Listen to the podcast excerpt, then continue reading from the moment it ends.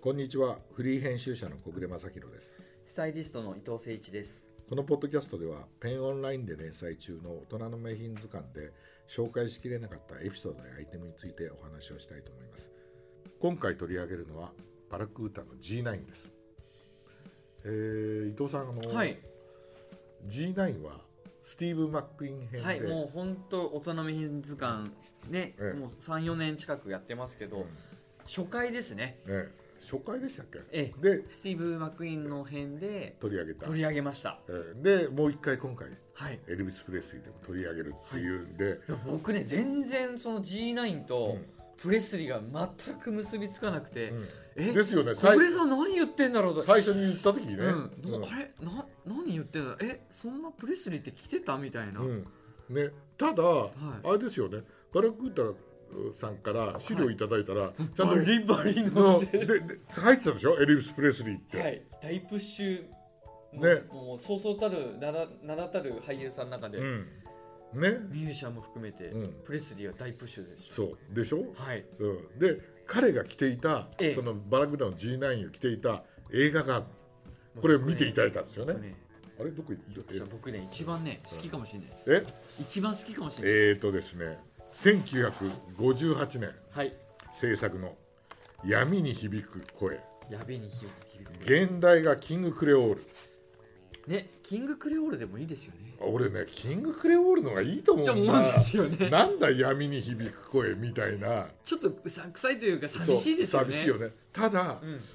あれこれモノクロなんですよねモノクロですねでえー、と小暮さんからちょっとね、うんあの資料としてうんお借りさせていただいた DVD、うんまあ、パラマウント社から出てる、うんなんか25周年記念ですかパねラマウントのねパラマウントね20うんそれはリマスターがめちゃくちゃ綺麗で綺麗でモノクロでねモノクロでもすごい鮮明に見えてかっこよくて、着てました着てたでしょバッチリ裏のそのタータンチェックまでうんでしょバッチリあ見のえまねしたあのちなみにあのええ今日持ってたんですよねあの、えー資料で新興ミュージックが出てる「丸ごと一冊エルビス」うんエルビスっていうね、うん本があるんですけど、うんそこにもその闇に響く声っていうのが出てるんですけどこれはね、人工着色みたいなこうしてるんですよ ね絵絵に描いたやつそうねうんカラーになってるねカラーになってるやつねでも本編はモノクロだから、うんでもタータンチェックに見えるんだよね見えますよちゃんとうんうんうん、いい映画でしたでしょ映画としてすっごいかっこよかったですもうね冒頭からね、うんちょっそうとミュージミュージカルタッチで歌う、だ大丈夫かなと思ったけどそこもグッとくるでしょ最後と最初が結びつく感じがもう最高ですでしょうんであのねついこの間我々ねあのデニム編デニムやりのましたねをやったばっかりですけどエリビス・プレスリーがあれでしょリーバイス履いてたでしょにね白い T シャツでもうやっぱりなんかちょっとジェームス・ディーンともかぶるようなそうそうそうねだからハリウッドとすればえあのジェームス・ディーンがえ、うん、あの亡くなっちゃったからですよねこのあの映画撮る前にね亡くなっちゃったから、うんジェームス・ディーンの代わりうにんこう一生懸命盛り立てようとしたというところもあるしうん実を言うと伊藤さんねはいこの映画はええ本当はジェームス・ディーンのたために書かれた作品なんですよ。そうなんです、そうなんですよあーやっぱりなんかそれすっごい、まあ、今役が入れ替わってもありかなと思うんですけど、うんでもうん前編通して見てわかるんですけど、うんプレスリーが出てよかったっていうあそのもう本当音楽性も含めてまあかまあそうだよね。っこいいっすよね。だからね、あのジェームス・ディーンの時だかどうかは分かんないけどうんもともとの原作でははい、主人公はね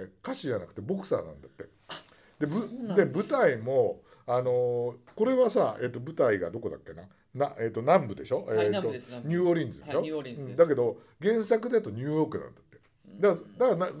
そそうすると違うじゃないそうね映画がじゃあやっぱりちょっとこそうプレスリーにう、ん寄せた感じにうん脚色されたのかうもんしれないでうす、ん、だよね、うんで彼がさやっぱりこうなんかさまだ本当に初々しくてさそうだって高校生の役だもんねそうなんですよねまだね学生なんですもんね学生だから G9 も着着るだろうし、うんうんジーンズも履くだろうし、んあれずっと見ていくとさあのーねジーンズの時にもやったけどあのー後ろのさシンチバッグがついたさコーデュロイのはいはいはいパンツとかも出てきてさあ結構 IB してるじゃないっていうでも IB だけど、うんやっぱり舞台がうんうんあの南部っていうこともあるし、はいはいプレスリーっていうこともあるから、いわゆる正統派なうんうん。 IB だったりアメリカンカジュアルではないんだよね、やっぱりねそうですね。うそういう匂いがするのですがね良くて、うんだからやっぱりあのもともとほらプレスリーは南部の生まれだからだからやっぱりこういうねうんうんあのー格好するのも分かるしこういう映画ができるもうんのも分かるなみたいなストーリーがすごいありますよありね。ますね。まあなんかこう彼の映画の中のスタイリングちょっと他の学生たちとも違うし、大人たちのスタイリングとも違うし、うんもうプレスリー自体がやっぱりちょっと目立つようなうん雰囲気があるんですそうよね。うん、であとね彼で実を言うとねえなんかこのこれかなこの資料によるとねええええプレスリーも一番気に入ってる映画なんだってえ、そうなんだ。そ僕一番好きです多分。うあーだよね。数多くは見てないですけうどんまだ。うんうんそれこそ5本ぐらいしか見てないですけど、うんまあオンステージのツアーのやつも素晴らしいんですけど後期の方の、うやっんぱ初期のこの映画の中ではこの「キングクレオール」のうん闇に響く声は一番好きでそうすですねね。うんであとねプレスリー自身がこれ4本目の映画で、で徴兵そその前うんそうにですね。徴兵令状が来るわけですよ、はいはいはいアメリカでね。で行かなきゃいけないんだけど、もうすでに3本映画撮ってて、うんでこの映画を撮ってから行くんですよ。うーん。だからもうこの後は、あの行かなきゃいけないっていうね、うんうんうんドイツかな、うんなんか行かなきゃいけないっていうのがあってであとその後ドイツ行ってあのうんプレスリー自身のプレスリーのお母さんが亡くなっちゃって一回戻ってきてとかするのね、うんうんだからそういうなんかこう人生の節目みたいなのうんにすごいあるから、演技も結構差し迫ったものがこう、はいはいはい出てんじゃないかなっていう気もしないではないですよね。うんそうかそうかそうか。うなんるほど。うんまあなんかね商品の話をするとね、うん今回あの G9 はい、の中で、うんあのーどちらかというと今は現行モデルとしてちょっとタイトめに作ってるやつもあるんですけど、はいはいはい今回ご紹介させてもらってるのはオーセンティックフィットっていう、はいはい割とね少しゆったりゆとっしたたりなオリジナあルに近いのオリジナねルに近いんですようんなんでこう生地はクールマックスであ、うんいい、あのーうん最新の生地使ってるんですけど形はもうすごいクラシックでなるほど、中のタータンチェックももう昔と変わらずうんなって、うん首元というかあのタグとかはちょっと他のやつと違って引き体になったいはメいイドインイングランドのはいタグがついたり、まあ、これディテールカットでも撮ってるんですけはいど、はい、少しウエストもなんていうんですかこのうん細く絞絞りがついてるというかリブがついてる袖とはいはいはい裾に、はいこれがまあ、えー、と G9 のこの特徴ですね。うんうんもう王道スタイルでそうですうんね、だから昔は多分そうではなかったですけど今はダブルジップではいはい昔はねシングルでしたシングルですよねだってもともとほらゴルフ用のジャンパーとしてはい、開発されたやつだから、はいはい私も来ましたけど、うん、袖なんかも太くてはいはいはいいわゆる可動域がいっぱいあるようにそういうふうにデザインそっかそっかなんかそう動脇きの方もそう動ですよねきやすいようにね、うんデザインされてたからやっぱりねあ随分大きいんだと思いました、うん、うんあとちょっとねプレスリーはナポレオンカラーっていうはいだからちょっとこ高うめのやつ着てるけどこれも G9 もね、襟立てる立はい、て襟て、ね立ててドッグイヤーっていうねうん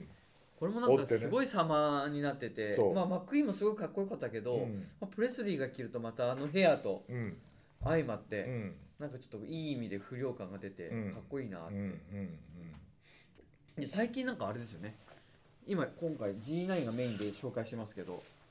今回は G4 G4 うんウエストが絞あの裾が絞られてないんですよねこれで袖そいいですね袖も、うん、袖もボタンでねやっててこれがね今のスタイリングにもすそごうそいうハマるしだから私もそうだけどあの最近日本の若い子はえあのワワイド系のパンツ履くじゃないですかゆったりとあ履きます履きます伊藤さんも好きでしょ、僕もはい大好きです私も大好きでね、うんそういうのしか履かないけえど、はいそうすると、うん裾がこうリブがついてしぼまれてるとなんとなくバランスが、うんうんあのつもしかしたら次の時代にはそういうファッションがまたいわ来ゆるる、のかもしれないけどうねん、、T シャツとかシャツをインして履くようなスタイルだったらいいのかもしれないけど今みたいにちょっとルーズめに着るうんと、やっぱり裾がちょっとっていうのあるじゃないありますこの G4 はさそれがないからさないですね、うん裾がこうスストレートにうんなってるんでスクエアストレートになってるんで、うんこうレイヤードしても T シャツを覗かせても、うんチェックシャツの覗かせても、うんアウトで着れるんで、うんうイん、ンナーをそうだよねそうだからこれね G4 のことを別のなんかセレクトショップの展示会で聞いたら、はいこれにね若い人が飛びついてるんだって、あ言ってましたバラクータのうん、プレスの方もだからさっきの、えー先ほどのあの GMT の三浦さんの、うんうんうあんのーあのバスのはいは GH いバスのあ話,、話じゃないけど、ありますよわね若い人はうん全然ね、うん自分たちの着こなしのバランスに合えば、あるねうんあの名品だろうと何であろうと、うんいいもんだと思って着るんだよね、うんうんだからそういう紹介の仕方ををしてないだけの話で、うんすごい若い人が飛びついてるってそうなんで言っすねてましたよ。うんあと結構地味なね、うんまあ、おじさんっぽいっていうのは変ですけど、んベージュもあるんですけど、うんオレンジとうか、んまあ、グリーンライムグリーンとかうんカラーバリエーションも結構あるんで、うんほんとそれこそ女性でも男性の若い子でもすごい着れるカラーバリエーションがあるんで、うんそれもちょっと楽しめるかなあとももちろんシックにねブラックとかネイビーもいいんですけど、うんまあそういったあのターコイズカラーとかってうん、いうのがはいはいはいはいはいあの今シーズズン出るんで、はいはいはいぜひあのウェブサイトでも見てもらえれば、はい、なるほどねなるほどこのまあ生地もクルマックス使ってます、うん